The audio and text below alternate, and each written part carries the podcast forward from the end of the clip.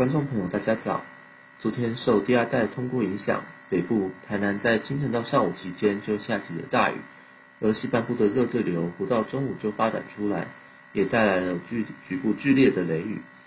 台中、台南有出现短时豪雨的降雨，西北、桃园则几乎快达到短时豪雨的标准。另外，在迎风面的东半部也都有一些骤雨出现，其中宜兰、台东的降雨量是比较多的。昨晚到今天，随着低压带逐渐移到台湾的西南方，方向由偏南风转为东南风，迎风面的恒春半岛、台东仍持续受影响，有较大的阵雨及偏多的累积雨量。那在海峡上还是有许多对流发展，不过没有像昨天一样那么接近陆地。清晨到上午时段，西半部平地的天气将比较稳定，而这些海上对流随着风向转变，嗯，朝着。西北方向通过海峡，那使得澎湖地区凌晨就出现短时大雨。那目前累计雨量也已经达到长时大雨等级。嗯，总算在比较少雨的七月后有稍微缓和的这个机会。虽然低压带的中心已经来到台湾西南方，但目前这个低压中心逐渐有发展的趋势，在昨天已经被编号为热带扰动九六 W。那使得台湾今天还是受到低压带的影响，迎风面的东南部持续有较大雨势发生的几率，而西半部白天还是容易发展出热对流，而且有往平地扩展的机会。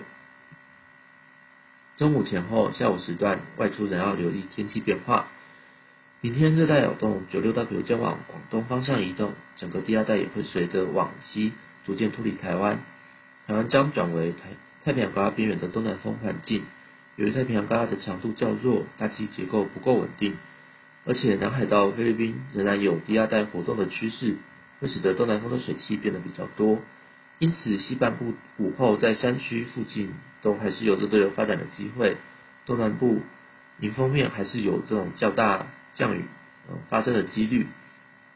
天气形态虽然整体来说偏向夏季型，但午后及迎风面的降雨。